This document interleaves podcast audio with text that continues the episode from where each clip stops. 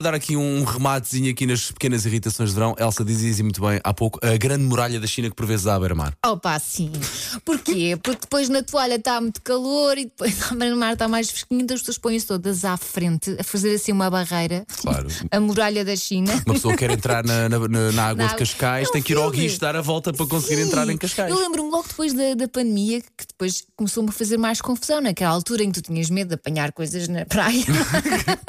Muita gente junta, tu tentavas afastar-te ao Sim, máximo sim, sim. e de repente tinhas ali uma parede de pessoas A posição técnica tenho ideia que é esta. Estás com pé, com mãos, ou mãos atrás das costas ou mãos na cintura.